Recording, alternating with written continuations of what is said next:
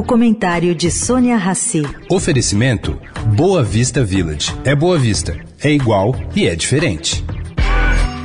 Agora na Eldorado, o comentário de Sônia Rassi.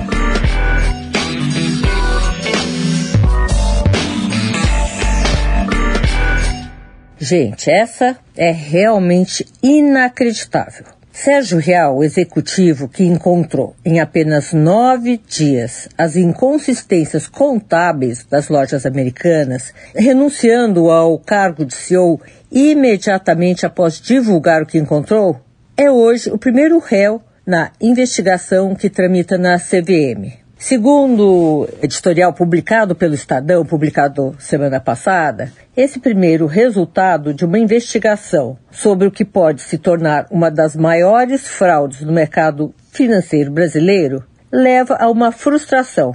Esse caso unificou os meios jurídicos e financeiros no apelo de uma punição exemplar à fraude que envolve administradores e acionistas controladores. Ele começa com a CVM tentando punir o mensageiro da notícia. Bom, mesmo que isso aí não leve em nada para a Real, essa sinalização é péssima. Ela vem na hora em que o governo Lula tenta mudar justamente a lei das SAs que rege o mercado financeiro. A pergunta do próprio Estadão é: será que o país precisa de alteração de lei ou fazer cumprir o que está escrito aí?